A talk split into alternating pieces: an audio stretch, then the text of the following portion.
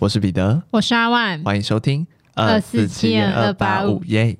告诉大家，我们现在录音的时间是九月三号的晚上六点半，没错。然后目前外面是台风的状况，对，台风我们无畏风雨没有啦，其实刚根本没下雨，但风很大风很大，这是那个海葵台风，真的是蛮强的。对，希望等一下我们录完之后就可以收到台北市、新北市停班停课的消息，希望如此，希望如此，因为我们今天要录五集哦。对，明就是待会会拖着疲惫的身躯回家。那我希望等下回家的时候也是无风无雨的状态。那现在这里跟大家打一下预防针，就是我今天有点稍微有点小鼻塞。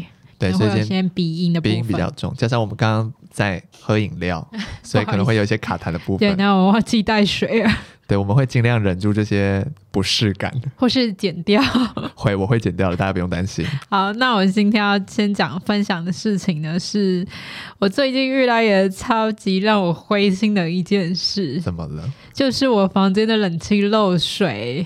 这个冷气漏水也是啊，先跟大家说，是漏水的情况是怎么发生的。嗯，就是呢，我在上周就是礼拜二、礼拜三的时候吧。然后我就先摸到我的，我就刚洗完澡，然后准备睡觉的时候，就先摸到我的被子湿湿的。可是我那时候，因为他那个床是没有湿的，只有被子，然后我就以为是我刚可能吹头发，直接把毛巾丢在上面，所以稍微有点弄湿。我没有意识到有东西在漏水之类的。Uh huh. 然后等到中间，就是我睡了两个多小时，然后我身体变得很冰冷，然后我就就想说我尿床吗？就是因为睡得太沉了，你知道吗？Uh huh. 然后我就想说我尿床了吗？是怎么样？怎么那么冰冷？然后我就一睁开眼睛，我的床已经湿了一大半，然后我所有的抱枕、就是被子什么都是湿的，我脚边整个全湿。它那冷气漏水漏的超级夸张。然后后来呢，就是我很紧张嘛，而且因为要把整个床搬开，因为它有漏到墙壁旁边，嗯、就我怕我的那个床板会烂掉，嗯、所以我就要整个搬开。然后我一个人没办法搬，然后又是凌晨两点，我就赶快叫我妈来帮忙这样子。然后后来又弄一弄弄弄，就也过了大概快一个小时，就在研究冷气坏掉的原因，然后就是要请人来维修嘛。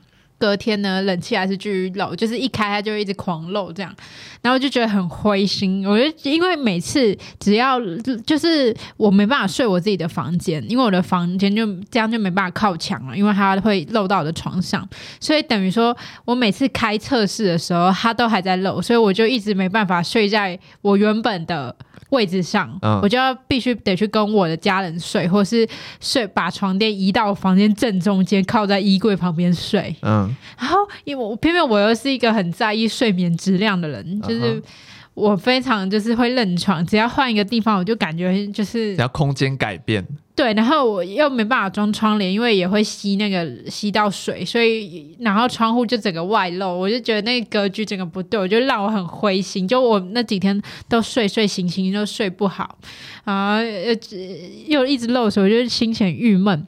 然后终于昨天等到有人来修了。结果他就说：“哦，是外面水管阻塞，就是把拿东西把那个灰尘推下去之后，水就可以流下去，流下去了。可是呢，他修完，我们都我就很开心，我就觉得啊、哦，我发自内心。对，我发自内心想说，终于解决了。结果后来那个人待了大概十分钟，维修人员待了十分钟就走了，然后结果他就叫我们测试一小时。结果呢，我我兴高采烈要把床推回去原本位置的那一瞬间，水又滴下来了，啊、又开始狂漏水，漏不停。怎么了？但后来我们判断研究，应该是那个冷气内部的滴瓣满了，它要清的是里面的水管，是里面的水管堵住，不是外面的水管堵住。懂懂懂。对，然后我甚至还异想天开，我现在想自己修，因为我太太气了，对我太生气了，就是就是我很就是想说怎么会修了还修不好，然后又又没办法睡觉了，我就真的很气。然后本来想自己修，可是因为太高了，我后来真的就放弃，然后又只好在等。就是看过几天来修，所以到现在还是没有好的状态。没有好，天哪！然后窗帘也没办法装，然后就修了又又是没修好，我就很灰心。这个冷气漏水，我不是因为天气天气很热，也是一部分，就是我房间很闷。嗯、然后再来有一部分是因为我觉得每次要检查都要等一两个小时，然后结果它又开始漏，我又要把全部东西搬开，然后一直狂擦，因为它那个水量很多。哦，真的、哦。对，然后反正这件事造成我最近就是这个礼拜都就是一直有一件事情一直解决不了。对，然后你明明好像已经可以解决，但它就是又发生一模一样的事，就感觉又可以避免的事，你就是我我那时候真的是想说啊，又漏的时候我就已经放弃，我直接躺在床上，然后说。算了，等他漏完，我再慢慢推回去好了。只能从积极转消极态度了。对啊。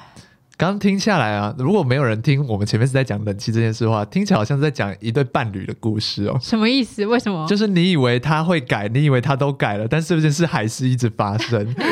什么意思？的一种感觉。你干嘛在影射谁？我没有，没有，我没有，我没有影射谁。我没有遇到这种问题哦。对，我只是听，就是如果没有听前文在聊冷气的话，我会以为刚刚那段是在聊一个一个伴侣在 complain。我跟我跟大家讲，他他刚刚就是明明我在讲一个很悲伤的故事，可是他一直有点嘴角微微上。上扬的样子很怪异耶！我刚刚有一段时间在放空，我感受到。跟大家讲为什么？因为我们刚刚来之前，我们去吃了晚餐，嗯，然后呢，我点了一碗木须炒面，嗯，然后呢，我点了大碗。然后大碗跟小碗的价格差了九十块，所以我那时候就想说，我就跟他问说，会不会他大小碗差很多？一定啊，因为他就是原本小碗的两倍的价格啊。对，所以他送来一个大碗的时候，哇塞，他送来一个超大的盘子，里面有面，超多的面，然后我现在多面，然后我现在刚吃饱录音，现在有点。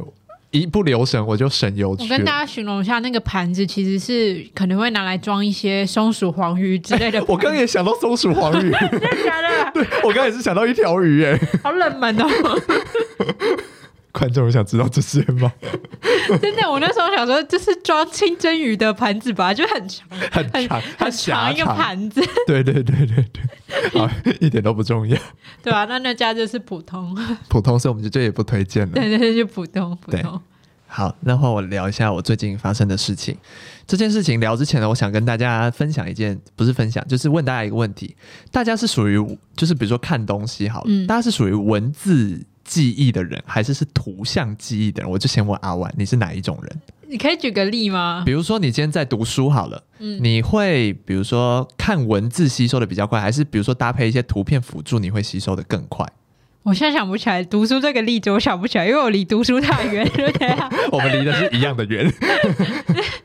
我想一下，嗯啊，我我觉得用菜单我可能会比较好。假设这个菜单是很多插画、很多图案的那种，还是像比如说我们刚吃的那间店，上面只有文字，然后现在要你立刻回想刚刚菜单上的内容，你会哪一个回想的比较快？文字，文字，所以你是文字记忆的人。我觉得我比较偏文字。好，那我跟大家分享，我是一个很图像记忆的人。嗯，对。那这件事反映到一个状况，就是即便我看文字，或是看一些，呃，反正就是文字，像非图片类的东西，我也会倾向用图片的方式来记。哎、欸，还是其实我是图片，哦，突然好模糊哦。对，好，那这件事就要带就要讲到这这这个发生的事情。这发生的事情是什么？嗯、有一次我跟阿万在喝酒。嗯，然后那是一个大概晚上八九点这样子。哦，我知道你要讲什么事件了。对，好，然后呢，那一天我就我们就在喝酒嘛，然后突然间我就接到了一个电话，然后这个电话是来自就是我罗斯罗斯起子，就是我上班的密室逃脱的电话。嗯，那一般来说应该是不会打电话给我，对，除非有急，因为那时候时间其实有点晚。对，已经就是要接近打烊的时间了。嗯，那通常他们打烊的时间要干嘛？要算钱。嗯，于是他就打电话给我，然后就问我说：“哎，彼得，彼得。”你因为我们在算钱，然后我们发现钱柜少了一千块，然后呢，他们因为我们每次收完钱都会有做记录，这样，所以他就问我说：“你还记得你收钱的状况是怎么样吗？”那一般来说，其实收钱都是一些数字的东西，然后我基本上不会记得是收了多少钱这样子。但是呢，我这个人就是对于图像的记忆比较强，我就开始死命的回想。我收这笔钱的时候的那个那个景象是长什么样子？然后我连那个女生来的是女生，然后她身上穿什么颜色衣服，我都要尽量回想起来，才能帮我还原那个状况。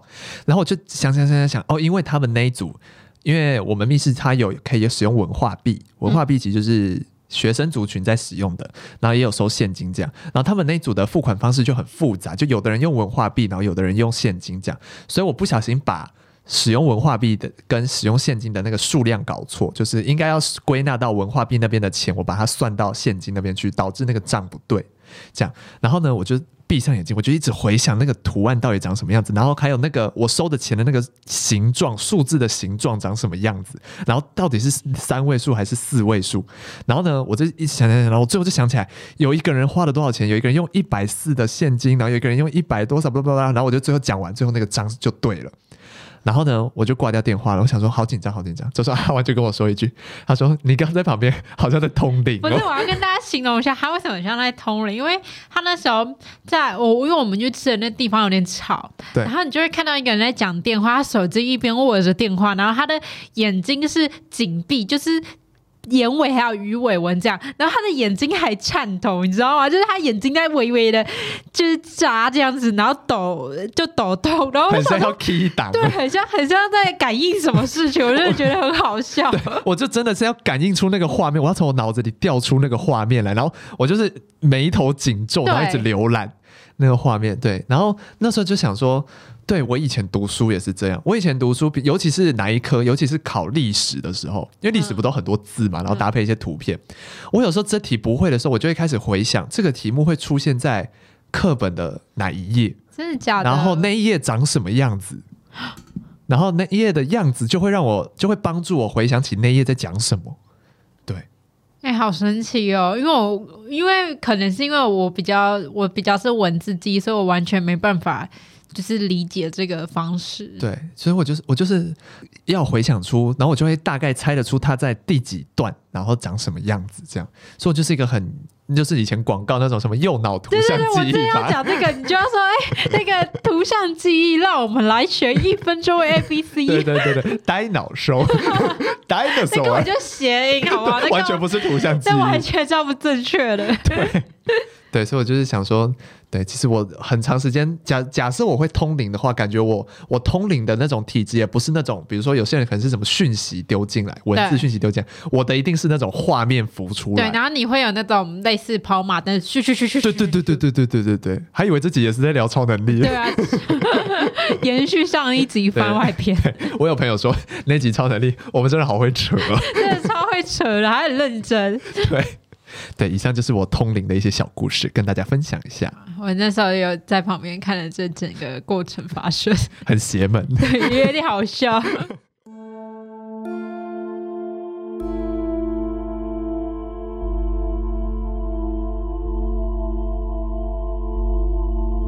好，那我们接下来进入今天的案件。好，那我今天要讲一起美国的绑架案。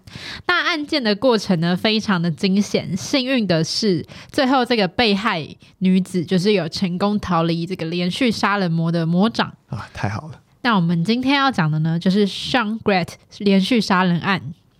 那事情要从二零一六年的九月十三号说起，在早上六点的时候，美国警局就接到了一通报警电话。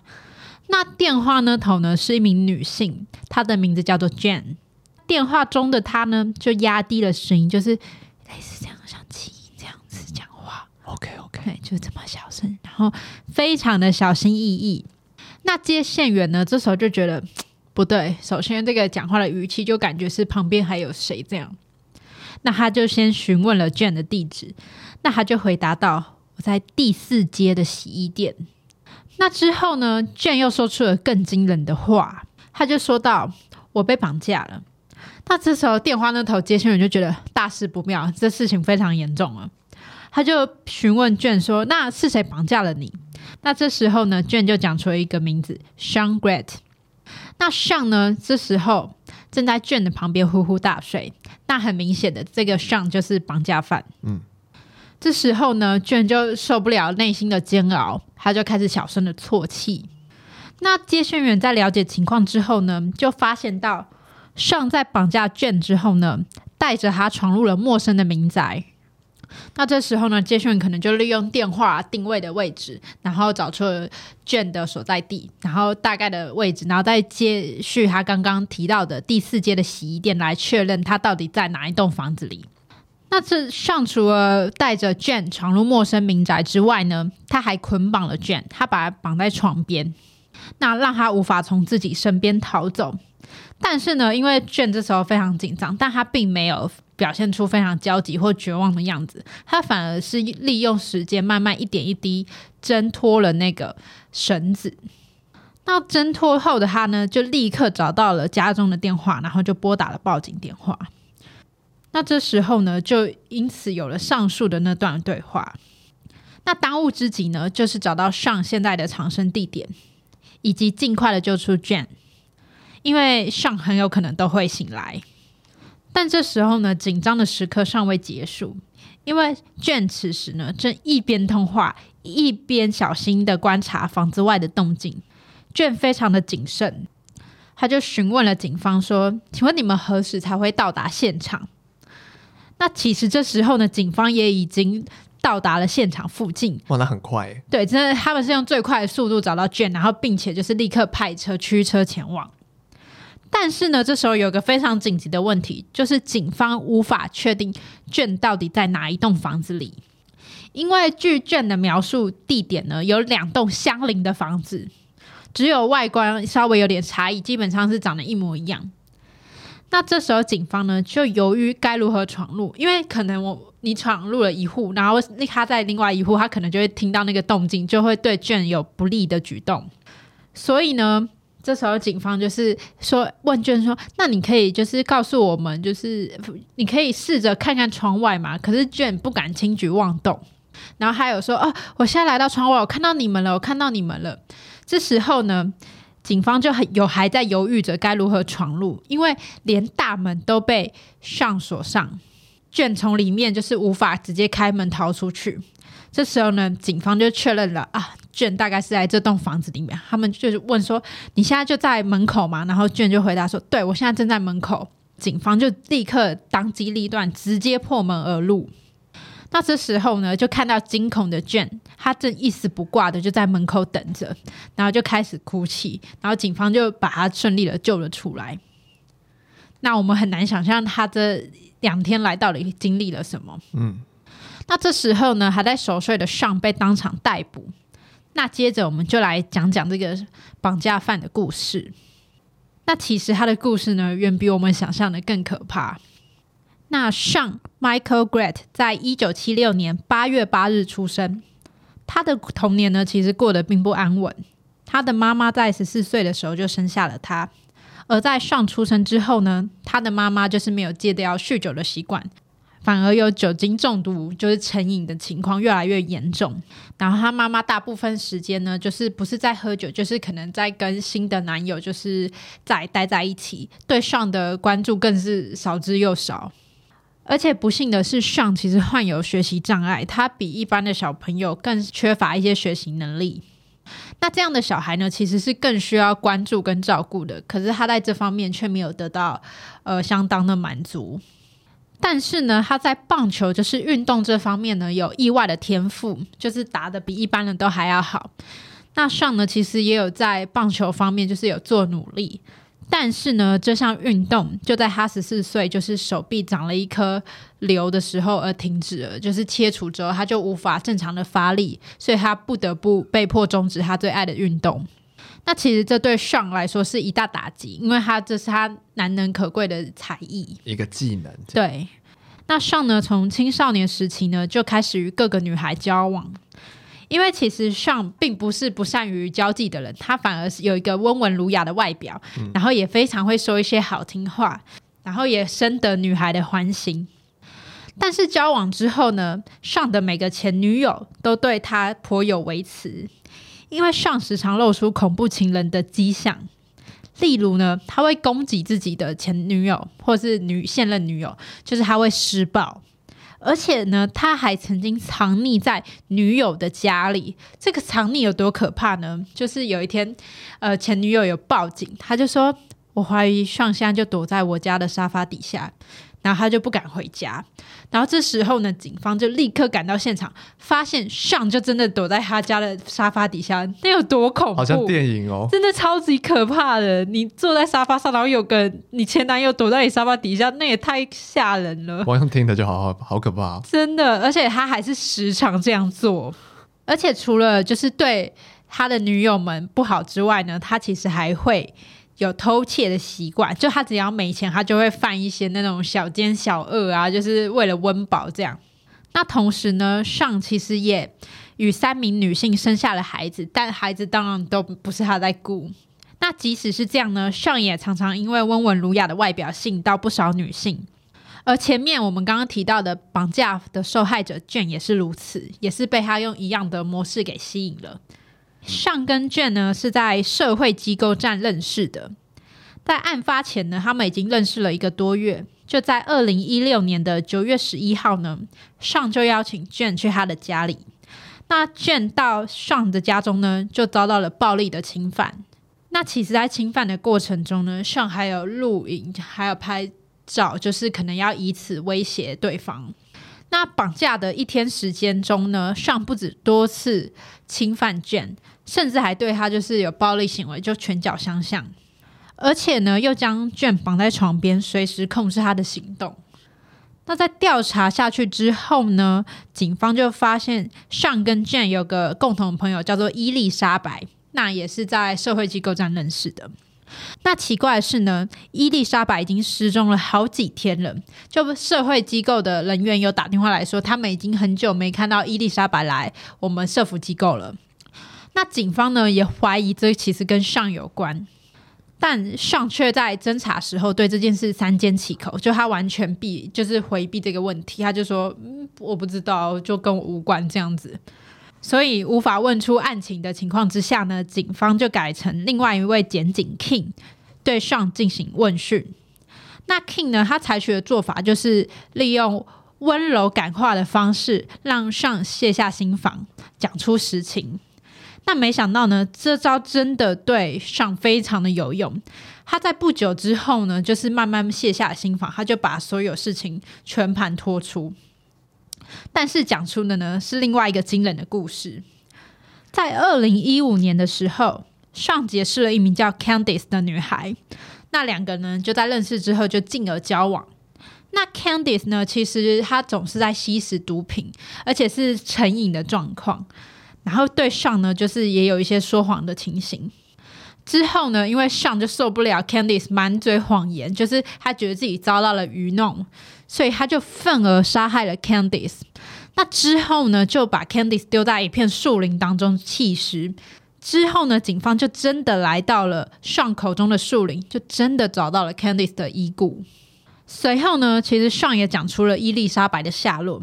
她的遗体呢，其实就埋在当初绑架 Jane 的那个陌生民宅里，而且遗体呢是被埋在一堆脏衣服底下，已经高度腐烂。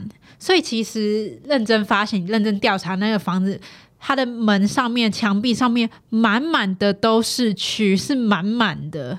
那照片非常之可怕。然后除了蛆之外，还有已经孵化都是苍蝇，就是满屋子的垃圾跟苍蝇，然后还有怪味。就非常恐怖的一间房子，更恐怖的呢是这还没有结束，房子里还有另外一一具遗体。那这名被害者呢叫做 Stacy，在与上一次偶然相遇之后呢就被杀害，那之后尸体也被弃尸在房子的地下室里面。而尚呢每次都会记录下性侵的过程，所以这也成为他罪行的证据之一。所以截至目前为止，已经有。五名受害者了，其中一个是幸有幸运逃过一劫的 Jane。而在二零零五与二零零七年的时候呢，有另外两名女子 Rebecca 跟 Donna，这两名女子呢，都因为跟尚就是有过小恩怨而被杀害弃尸。至此呢，案件才告一段落。而这些女性被杀害以及绑架的理由，都是因为她们让尚感觉到有点小不爽。就是心里不爽，所以他呢就会因为不顺他的意而杀害对方，相当冷血。那整起案件其实到这边就是结束，所以总共是有七名的受害者，就六名已经被杀害，一名是遭到绑架以及性侵。那最终呢，尚被判处了死刑。那这个死刑呢，将会在二零二五年的九月十三号执行，也就是他被发现罪行的同一天。只能说不是不报，只是时候未到。而且重点是整个案件过程是因为 Jane 有成功逃离，不然的话，很有可能会再有下一个受害者，感觉就不会停。对，而且她就是一名妥妥的女性连续杀人犯。没错，而且重点是，就是我跟大家说，我看到她的照片的时候，她其实真的是长得蛮温文儒雅，就是外表是蛮温柔的，人畜无害的那种感觉。对，然后眼神也，你也不会觉得她是一个坏人。可是你看到她干那些事，你就会想说：天哪，真的是表里对，表里不一耶。真的，而且他他生气的理由都非常的奇怪，嗯，就是你他捉摸有点捉摸不定，对，你只要稍微惹他不高兴，他就会对你起了杀意，尤其是在女性这个方面，嗯，所以我在想，他会不会其实有对童年的一些投射，他有一些厌女的情况发生，感觉应该是有，对，他为了要满足自己的生理需求，所以会。需要找这些女性，嗯、那可是呢，又因为之后可能又发生了一些厌女的情况，然后他又对别人起了杀意。嗯，就是一个很典型的恐怖情人呢。对，其实就是，而且他会在一开始，他会他一开始怪罪，他说他绑架 Jane 的理由是 Jane 有答应跟他结婚，然后之后又反悔。嗯，那可是。照这样来说，他们其实认识并没有很久。Jane 难道真的会想跟他结婚吗？我觉得就算有，也只是开玩笑的吧。对，可能是一时。意意乱情迷，对对对对，对就是讲一些甜言蜜语的话之类的而已。而且重点是他在审讯，就是以及在被指控的过程中，他都说是那些女性自己脑子有问题，所以我才会杀害他们。他们脑子都死了，只有身体是活着的。他就把女性贬低，他有一个优越感在。对对对，他也所以，我才会说他可能有一些厌女的情况在。嗯，对，因为他就觉得这些女生都在他的认知里面，他只觉得这些。些女性都该死，某一部分来说，她的心理应该也是有需要一些治疗的。嗯嗯嗯，感觉就是来自童年吧，因为她的母亲对她就是不闻不问，对，她就会想把对母亲的不满移嫁到这些女性的身上。对，哎呀，那也内了。对啊，所以还是再重申一次，恐怖情人真的是防不胜防。尤其这种案例，又是你更更没有任何蛛丝马迹，对，要怎么防哦？而且有些女性根本就是跟他一面之缘，就是只是一次偶然的相遇之后就被杀害了。对啊，你根本也那更是可怕，不需要跟他有什么深仇大恨，也也会被做掉。哎，这种人要怎么要怎么？的确，好吧，只能祝福大家交友都一切顺利。对，交友谨慎，真的要谨慎。好，那差不多就是今天这集的内容了。我是彼得，我是阿万，我们下次见，拜拜。拜拜。